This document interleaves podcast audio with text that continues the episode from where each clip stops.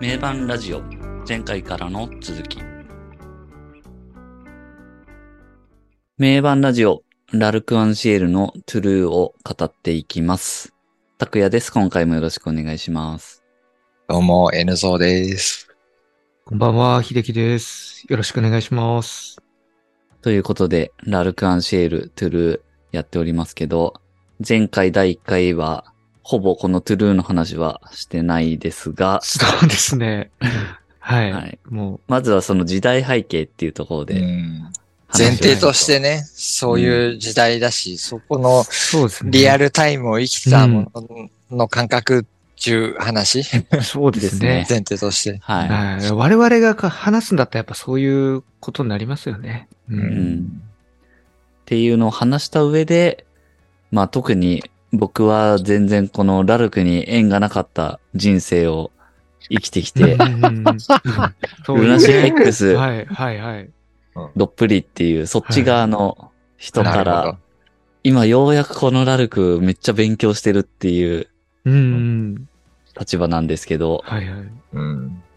まあそういう人たちが語るラルクっていうところで、あの、聞いてもらえると嬉い。しいなとはい。いう感じですね。まあめっちゃ勉強してますんで、今。すごいスピードで。いやーもう、ハイド、かっこいいっていうのが、ラストロックスターズでうん感動したところなんで、はい。はい。あとちなみに、届いてないけど、ハイドの自伝も注文してますから。すごいね。やるね。すごいね、その辺は。いやー、ちょっとね、知識欲求が、そこら辺はさすが名盤ラジオのディレクターとしての。もう、じゃあ次のラルク会はもっとなんか面白くなりそうですね。やるときは。うん実は詳しくなってますみたいなめ。ちゃめちゃ詳しいやんけ、みたいな。一番詳しくなってる。一番詳しくなってそうだよね。う んうん。いや、もう普通にそうなってそうな。まあでもそれくらいやっぱハイドはかっこよかったっていうのが、その動かされてるところではありますよね。うん。あれを見せられラて。ストロックスターズの間、ほんとかっこよかったな。うんうんう。ん。あれを見せられたらやっぱね、ちょっとうん。もっと知りたくなるっていううん感じだなそうで。すね。うん。という、えー前提がありつつ、今回は、ラルク・アンシエル、バンドについて、えーうん全体的なところを語っていきたいなっていう回です。はいはい。まあその上でやっぱメンバー、メンバーをまあ軽くこう見ていきつつ、うんえーその後の全体的な話をまたしていければと思うんですけど、まずは、ハイドからですかね。いきなりハイドから。はい。ハイドさん。ハイドは、やっぱりもう、かっこいいですよね。なんか、日本人離れしてるかっこよさというか。美しいよこね。まあ、特にこの当時のね90年代、うん。後はほんともっとかっこいいっていう感じのルックスになってるけど、当時の、まあ、髪長かった頃とか、うん。今映像とか見ると本当美しいなって。うん。うん。ほん。と女性に見えたし、うんうん。なんかこの、ああ、こういうのがやっぱり現れたかみたいなのはうん。ちょっとあって、当時。はいはいあはい。ーその、まあ、やっぱ当時のバンド、ね、まあ、X ルナシーとか、いろいろ出てきた中で、まあ、お化粧系バンドと爆竹もそうだし、うん。はいはい。うん。でも、お化粧していながらも、やっぱ男性というのはわかるっていうさ、うん。うん。うん。うんでも、これ、この、この、あれって絶対、完全なる女性みたいなやつが現れるんだろうみたいなところで、あラルクを見て、あ、出てきたみたいな。本当女の人にしか、美人の女の人にしか見えなかった。うん。アイドルっていうのは、あのビジュアルの結構ショックは、ビジュアルショック、うん。ビジュアルショックは割と大きかったですね。うん。うん。N ゾさん。がその見て、初見で見た頃は、あの髪長い頃ってことですよね。うん、そう。だブルーリーアイズとか、ビビットカラーあたりのうーん。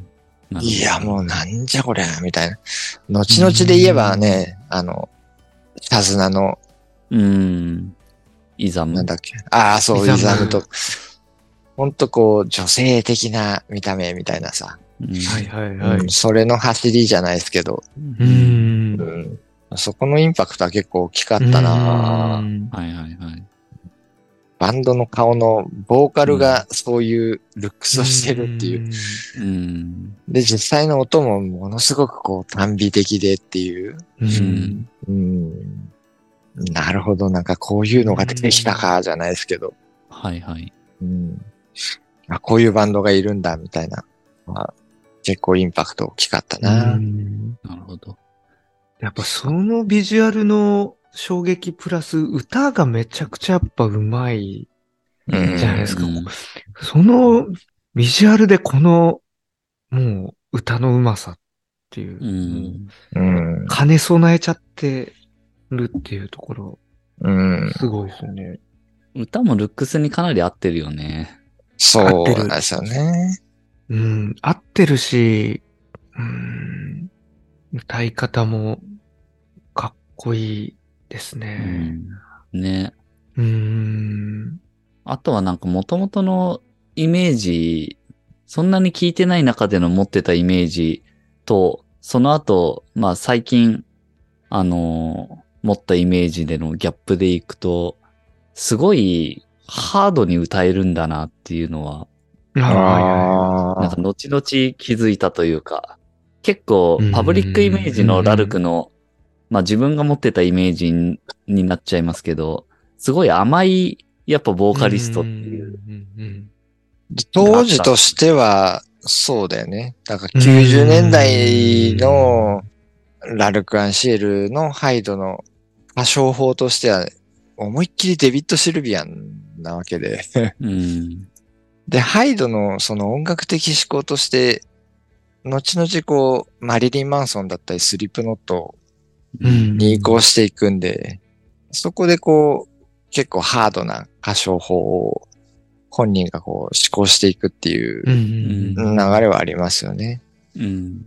だ初期のラルクは、そういうなんか、ハードな感じ、あんましないもんね。うん。うん、めちゃくちゃ、そうですねうん、ああ。ハイド本人的にもだんだん変わってってる感じなんですかね。もともとハードなところを根っからのってわけではなくて、徐々にハードさがこいや、でももともと、その、モトリークルーとか好きですし、う、ああ、で、ヘビメタも結構通ってるなるほどなるほど。し、まあ、ハイドだけじゃなくてみんな、ラルクのメンバーがみんなそうだけど、うん。うん、でもそのう、ん。すごいハードに歌うところと、甘く歌うところというか、うん。まあ甘いっていう言い方が今となっては合ってるのかわかんないけど、それがすごい両立できてるっていうのが、うん、そうですよね。同じそのライブの中で、同じ曲の中で、両立できるっていうのが、すごいボーカリストだなっていうのは思います。うんまあ、かっこいいっすね。うんハイドはうん。ハイドかっこいいですね。えーと、で、次、ギターがケン。はい。剣といえば、加えタバコみたいなはいはいはい。感じのイメージがはいはいはいはい。ありますけれども。ありますね、確かうに。ん。あれもでも、多少。はいはい。多少時間が経ってからのその、はいはいはい向きじゃないけどさ、はいはいはい。初期の頃はそんなイメージないもんね。ああ。でそうどっですよねかからなんか、いつの間にかそういう感じの。うん。98年以降とかじゃないですかね。うん、その辺だ多な。分。だだからこのトゥルーとかは全然そういう気配ないですよね。気配ないな。なるほどなるほど。あ、そっか、だからその後ぐらいなんですね。う。うんん。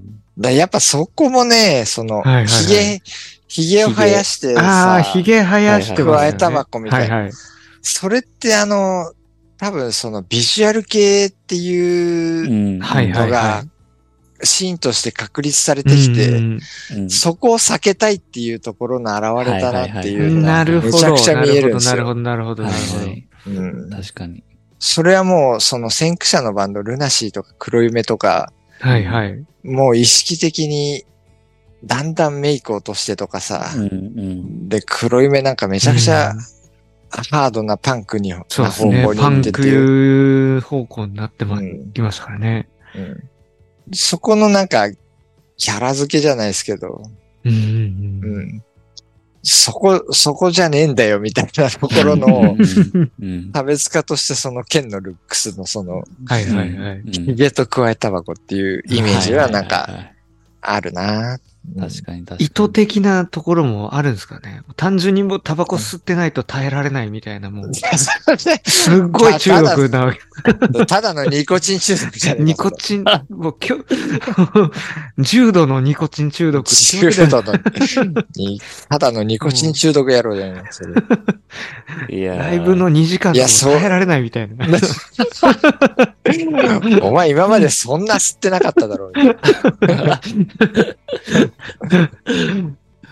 いやっぱり意図的なところはあるいや。絶対意図的。うん。でもキャラ設定でしょうだって、ラルク・アンシェルってあの、あの、有名な、なんだっけ、はいはいポップジャムでさ、あ。は。いいはいはい。あの、爆笑問題にビジュアル系って言われてもう書いちゃったみたいなさ。ああ、そのエピーソードは有名ですよねう。んうんやっぱ先駆者はそこを区別、区別してくれっていうか、うんう。ん。うん。それがすごい現れてるのがなんか剣のルックだなっていう感じはしますよね。はい確かに。うん。まあ同時期、ちょっと後かもしんないけど、イノランもヒゲ生やしてましたしね。うん。そうそうそおーまあやっぱ、あの辺のバンドたちはいろいろ、うんう。うん。そういうイメージをうん。そうなんまあや。脱ちょっとやっぱ却確かにそうですね。先駆者たちは本当そうですよね。うんうん。ちょっとなんか、その、なんていうかな、形骸化してしまったその、ビジュアルロックシーンとは差別化したいっていうのは、う。うんん。各々の活動で見え隠れしますよね。う。うんん。うん。ビジュアル系って呼ばれたくねえみたいなさ。うん。うん。確かに。あと、赤いストラトのイメージですね。ああ、赤いギターだよね。赤いストラト、わストラトの、ストラトなのか、ちょっと剣モデルの。剣モデルで。あれでしょ？フェルナンドストラトなのかフェルナンデス。フェルナンデスでしょ？あれはフェ。ルナンデスなんでしたっけ、後々はフェンダーになっていくフけど。ェンダーなってるけど。当時はフェルナンデス当時はフェルナンデス多分確かに。うわ、なんか確かにフェルナンデスだったかもしれないです。いや、もう当時もうめっちゃバンヤロとか見てたから、あのもう、もう記憶にあるもん、あの広告。うん。剣モデルの。剣モデルのうん。ストラトの形したフェルナンデスの、うんあのイメージですよね。うん我々あのイメージだね。うん。もうすごいその印象が強いですね。プレイ的にはどうなんですかね結構。どういうプレイスタイル特徴っていうか。プレイスタイル的には結構、なんて言ったんだろう。ハードロック、ヘビーメタルの影影響結構大きいんじゃないかなっていう。あうん、うん、うん。確かに。あ。あとなんかアルペジオをすごい使う。うんイメージが。うんまあうんバンドの曲調とかも、にもあるかもしれないですけど。そうだねう。ん。虹のイントロのアルペジオとか結構練習したのああ。当時。あれはレレレレレレレレレあれ完全に、あれだよね。あれを思いっきりステアウェイトゥヘブンだよね。あうんゼッペリンの。あ、ああ、ゼッペリンとかそうっすね。確かに。あの曲はそうですね。うんうん、後ろで鳴ってる音とかもなんかそんな感じはあります。うん結構ラルク・アンシェルって、そのバンドのイメージ的には、ニューウェーブとかゴスパンクとかの、うんうんその系風なイメージはあるんですけど、はいはい。割とケンってハードロックヘビーメタルとはいいうか、はいはいはい。うん。うん、そんな気はするな。イングヴェイ・マルムスティーンとか好きだろお前みたいな。割とそういうプレイしますよね。あ、うん。うんう。うんんうん。そこら辺がなんか個性になってるというか、うん。う。うん全体としてはニューウェーブなんだけど、うんまあ割となんかコテコテのそういうギターのあれを弾くんだみたいな。あとう、ん。プログレス好きそうだなとかさ。多分好きなんでしょうね。うんやっぱり確かに。そういう感じがペンに関してはしますね。やっぱ初期の曲ってやっぱマニアックじゃないですか、結構。うん、やうん、うんそうそうそうそうそう。っぱなんかそういう思考があるのかなといううん。感じしますね。うん。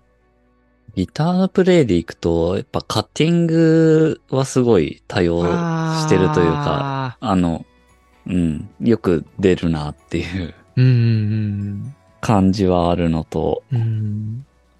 あとは、全体の印象としては、すごいなんか、作曲家としてこんなにすごい人だったのかっていうのは思思いましたうね。なんか自分のイメージって全然ラルクの曲に対してあ。誰が作曲者だったのかっていうのを全く知らなかったんですけど、はいはいはい。はいはいはいはい。で、その中で、まあ、勝手なイメージでいくと、鉄、まあうん今鉄也ですけど、鉄って呼びますけど、うん鉄がほとんど作ってると勝手に思ってたんですよ。ああ、なるほどね。イメージの中で。はいはいはい。なんか、ラルクの作曲者は鉄っていうなんか、イメージがあっ、て、ななんかそういう中で、いわゆる代表曲とかっていうのは、あの、鉄作曲なのかなって思ってたんですけど、今回いろいろ勉強して、うんあ、そうでもないんだっていうのが思って、で、あ、ケンって、こんな作曲、え、この曲もケンなの？みたいな。ああ。ああ、そういうのはすごい、めっちゃ気づきでしたう。ね。うんん。すごい尊敬してます、今、ケン。ン。結構ラルクはさ、ケンとハイドと鉄、割と同じぐらいな感じですかね？曲のうん。原曲的確か。ね、割と前半の初期のラルクは剣の曲が多いんですよ、確か。うん。初期は、ああ、で、後期は鉄が多いみたいな。後期っていうか、うん最近っていうかあれですか。ああ。でそう。だ初期のその、です。なんかそこまで売れなかったみたいな。はい初期のラルクで3枚目ぐらいまで。そう。でそこで一番剣の曲が多くて、お俺は売れねえよ、そりゃよ、みたいな。なんかそんなこと言ってたような気がするんだよ。自己嫌悪に。うん。ちょ俺っとやっぱは売れ、マニアック気質が若やっぱある干ね。んですかね。若干。鉄はどっちかというと、ポブ、あなんていうか、そう、すごい結構キャッね。チーな、ポッうんプ、ポップ思考というか、思考そうですね。うんうんうん歌メロが立ってなんぼじゃいみたいなのが鉄であって、で、ハイドはもっとなんか、ロックっぽいというか、はいはい。うんうん、結構骨太なロックとか好きなんだろうな、みたいな。うんなるほど。で剣を、剣はその中間ぐらいな感じするんですよね。うんうんうんうんなるほど、なるほど。まあじゃあ流れで鉄の話。あうんはいはい。鉄はまあリーダー。ねああ、あ、鉄がリーダーなんですね。うん、そうそうラそう。ルクでは。あまあそのイメージは僕も、あの、知らないながあ。らはいはあって。いはい。うん。やっぱ鉄って、まあ、すごい印象としてはめちゃくちゃ動きまくるベースみたいなああ、うんプレイとしてね。プレイとして。はいはい。ベースプレイヤーとしてはそうですよ。はい。うん。そうですね。ベースプレイヤーとし、プレイヤーとしては本当に印象はそれがうん強いですね。うん。確かに。歌ってるようなベースというかうね。ん。うん。あれは本当特徴的ですよね。うん。わかりやすく特徴的ですよね。そこ。うん本当に。そこだけ聞いてわかるぐらいの、なんかうん、個性の強さありますよね。そうですね。と、本当お前なんかメロディーを歌いたいんだろうみたいな。ベベースで、ベースでそれをやりたいんだろうみたいななんかうん感じするよね。すごいねそこら辺が、そこら辺があの、ルナシーの J とのちょっと違いというか、はいはいはい。J もぶそうですね。はい。結構あの時期の J って結構フレーズが動く、ブんンブンブンブみたいな、あるんだけど、J はなんか、その、バンドの曲にこうグルーヴ感を与えたい。方法論としてあれを選んでたって感じがして、はいはいはい。うん。うん鉄のベースはなんか、もっと歌いたいというか、そうですね。歌いたいっていうのメロディーを弾きたいっていうのが確かに、確かに。うはい。ん。うん。ううん。ん。なんかそこら辺の方法論の違いが、個性の違いとして出てるのかなっていう。割とどっちも結構、あの当時のベースって動くベース弾いてたと思うんですけど、うんそうですねうんうん。鉄のベースはめちゃくちゃ動いてるもんね。で手数が多いというか、動てますね、本当に。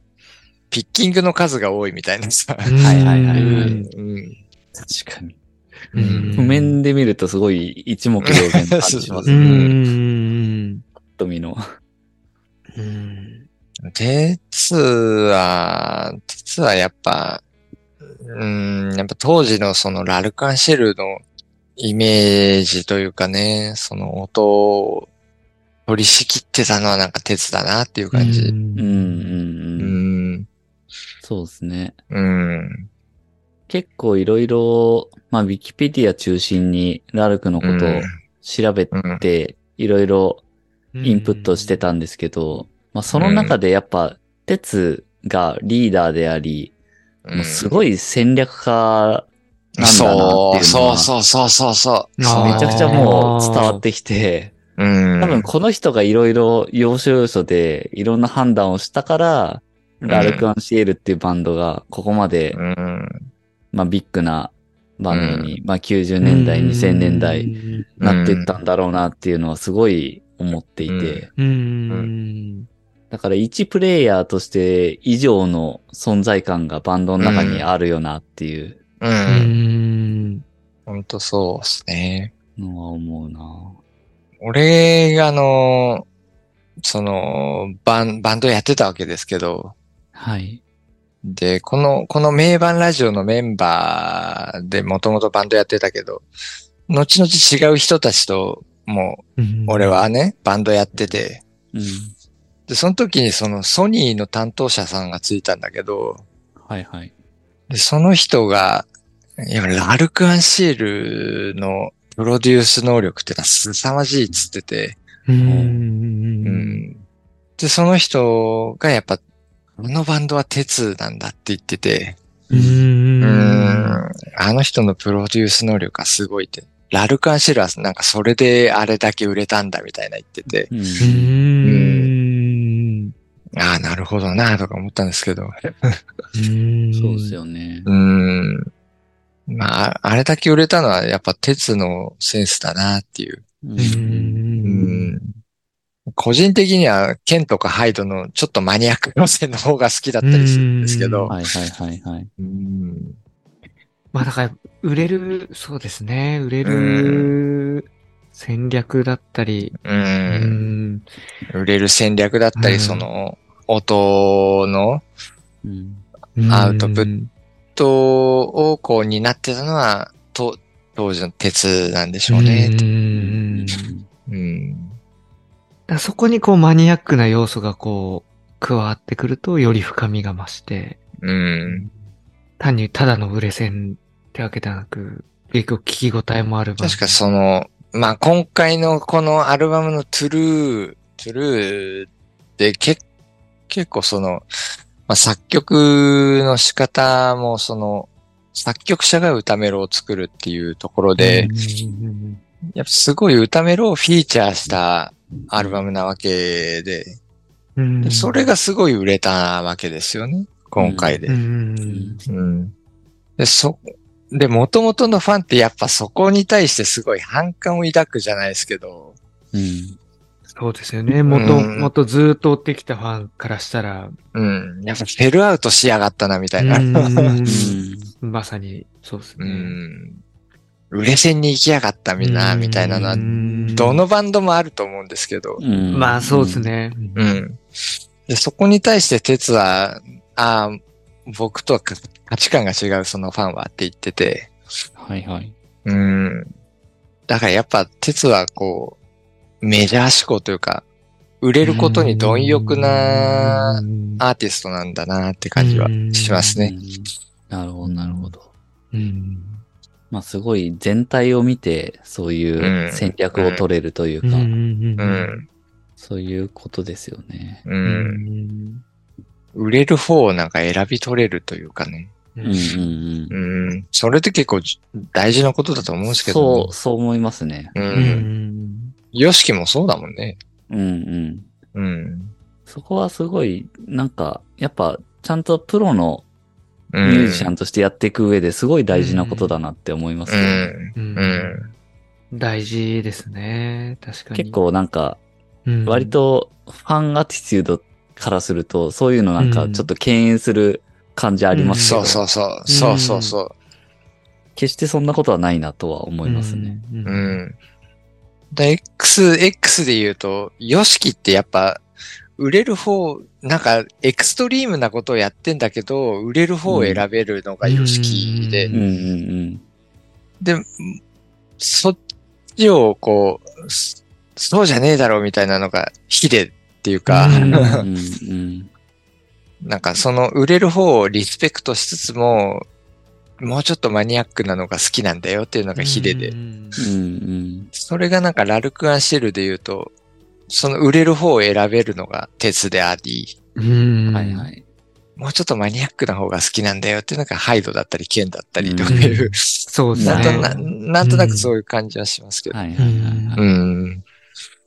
まあその辺は担ってる役割に応じてのものもあるような気もしますね。なんとなうく。今の聞。いてると。なるほど。面白いですね。うん。やっぱ売れるバンドってその辺のバランスが絶妙なん。だと思うん。ですよね。うん。やっぱ、その主導権になってる人が売れる方を選ん。でいくっていうのはう、ん。そうですね。っぱバンドが大きくなっていく上では重要っていうかね。そうですね。多分、マニアックな方だけに固まってたら、やっぱり。マニそう、マニアックな方に行っちゃうとマニアックな方に行っちゃうだろうなっていう感じでするし。うん。まあそこはバランスうん。だし、うん役割分担だしっていうところで。そういう感じなんじゃないかな。う。うんん。ニルバーナとかにしても、やっぱカートコバーン売れる方を選んでるよなっていうのはあるうもん。ん。その結果自滅してるんだけど、バンドは。でもまあそれを選ぶのは結局売れる前であって、うんそう、ああ、そうそうそうそそうういうタイミングであればそうなるよなっていうう。ん。そこ、そうだよね。やっぱうんす、うん。だからこのトゥルーもそういう意味では別にブレイク前だから、うん。そういう意味ではそうなるよなっていううんう。ん。のはすごいわかるんですよね。うん。まずはそこに登ろうっていうところで。うん。そうそう。そう。変にね、マニアックな方向に行かないで、もっとビッグな方向に、売れる方向にっていうのは、うん。そりゃそうだよねってなるよね。それはこのフィールドで、まあやっぱプロとしてやってればだったらやっぱり、うんうんそうですね。うん。それはすごいわかるし、やっぱリーダーっていう立場をなんか担ってるうん中で、うんそうなるのもわかるなっていう。立場的にね。プロとしてやっていくなら、やっぱそうなんですよね。どんだけすごいことしてても、売れないとプロとしては、どうにもならないっていう、うん金が稼げないとっていうのは、うん。絶対あるわけですもんね。なんかそういう発言も確か見たな。なんかやっぱ売れないと自由にできないみたいうな。んう。んそうなんですよね。うんうん。まあそういうのもあって、そういう方向性が、まあこうのんあたりの時期にはあったんだろうなっていうのは、んなんか感じたな。ですね。うん。で、次、ドラムですけど、はい、はい、はい。えー、まあこの当時、トゥルーの時は、この当時だと桜になるの？桜ですね。そうだよねはいそうですね。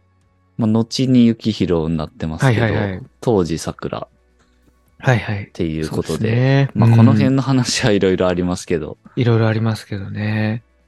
桜ね、うん。うん。桜めちゃくちゃ好きですし、めちゃくちゃうまいですね、この方は。うん。はい。もう、なるほど。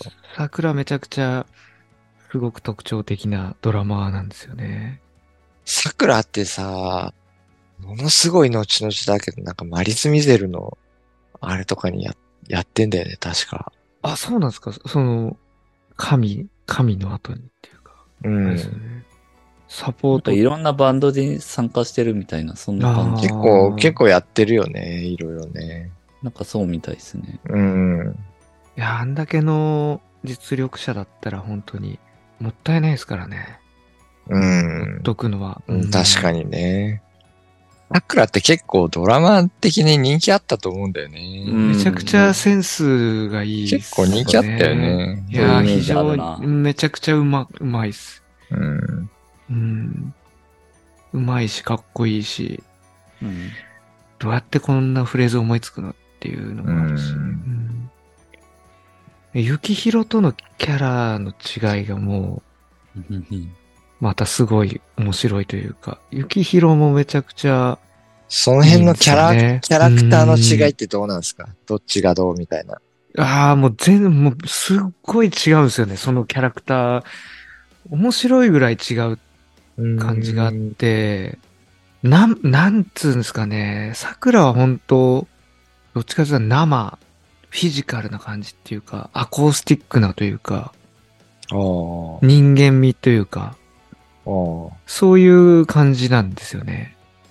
生き物、生物みたいな感覚がすごい強いドラマーで、なるほど。ゆきひろはど。っちかっていうと、快適なっていうか、マシーンというか、なんだろう、メカニカルな感じがすごくあるるタイプのドラマーで、そうなんですよ。なんかだから、ラルクの音楽性もやっぱ全然その、変わってるんですよね。その、桜がいた頃ってなんだろう。うーん、ちょっと、なんていうんですかね。アコースティックな、どう表現したらいいのかわかんないですけど、結構人間味がある感じなんですけど、うん、雪広が入った後は、結構、なんだろう、機械的なというか、アナログとデジタルの違いみたいな、なんかそんな感じなんですよね。ああ、桜の方が、プリミティブというか、肉うん体的とプリミテいうか、ィブ、もうそうですね。肉体的な感じです。原原始的な感じです。ロックの要素を持ちつつっていうところで、そうですね。で、なんかやっぱ雪広の方がもっとはいかっちりしてるそうですね。バン。ドのなんかそう、そうですね、感じも、なんか、ロゴマークがこう、明朝体からゴシック体に変わったみたいな、なんか、感じの、なん、なんていうんですかね。うん。雪色の方がもっとこう、打ち込みに近いような感じの印象っていうか、なるほど。空気感みたいなところは桜の方が特徴としてはって感じですけどね。アナログからデジタルへの移行っていう感じのなんか感覚の違い的には。うん。なんかあるんですよね。うんあーなんか、雪広の方が割とそういうの、はいあれなのか。雪広は多分、そうですね。雪広はやっぱデジタルなんですよね。同期させたりとか同期させたりとか、はい、やってるし、はいはいはい。プレイも、やっぱり雪広は、あの、16分割したこうふわりのところにちゃんと16、うん。か16っちりしてますよきっちり入れね。るんですよ。うん。32 2発あったら32発きっちり入れる。うんうんうんで、桜は32分音符のところに33発入れるとか、うん。そういううん感じの違いがあって、で、雪広はやっぱデジタルなんで、そこはやっぱかっちりしていくじゃないですか。うんうん。で、雪広はでもすごいその上でなんかこう、あの、雪広のなんか独特の癖みたいなのすごいやっぱある人で、ああ。の、すごいスネアの使い方とか音とかうん。は独特なんですよね、めちゃくちゃ。だからそういう独特さがめちゃくちゃ好きなんですよ。ただ生身の生な人間の魅力みたいなところとはちょっと違う感じではあるんですけど、ああ、なるほどね。デジタルな感じの、その上で癖がある、癖があるデジタルうんな人。だから結構好きっていうのが雪広ですよね。うんうん雪広のスネアの音とかがすごい特徴的なんですよね。結構ピッコロスネアっていうかなんかこう、うん。スコーンっていうと結構高い音がするスネアをゆきひろは使ってて、うん。あの、あんまりこう、ゴーストノートみたいなのすごい多用する感じがあんましないというか、桜の方はすごい、あの、ゴーストノートとか、生のドラムの音を結構前面に出してきてる感じはあるんですけど、ゆきひろはどっちかっていうと、その辺がこうタイトな感じっていうか、うん。なんだけどちょっとこう、変なプレイするみたいな。二人とも変なプレイするんですよね。そこがいいっすね。まあちょっとなんか説明がなかなかむ難しいけどっていう。で、桜の方が桜はいわゆる本当ドラマーとして、うんこう、より肉体的なんだ。より肉体的で、あそういう面で、ドラムっていうことで見ていくと結構やっぱり好きだし、そうなんですよね。うん。すごいなっていう、ー尊敬するうんところが多いんですよなるほね。ど。あ、でもどっちもすごい良くて、雪広も雪広でめちゃくちゃ独特な感じなので、どっちもすごい好きなんですけどね。どっちが好きなの？うわーあの、桜の方が好きなんですよ。どっちかっていうと。なるほど。どあで、どっちかって比べたらそうなんですけど、ただ、雪広も雪広で、結構好きなんですよね。結構な、かなり、あの、す結構好きっていうのは、その、まあまあ好きとかじゃなくて、かなり好きみたいな感じの方。どっちもすごい好きですね。うんなるほどね。タイプはすごい違うんですけど。うん雪広、うん。雪広って経歴がすごいよね。バンド経歴が。ああ。あの、ジキルとか、ダイインクライズとかにいるんで、実力的にはもう、やっぱり元々そうだもう、な実力もそうだけど、うんジキルって、だってめっちゃエクスタシーだし、うん。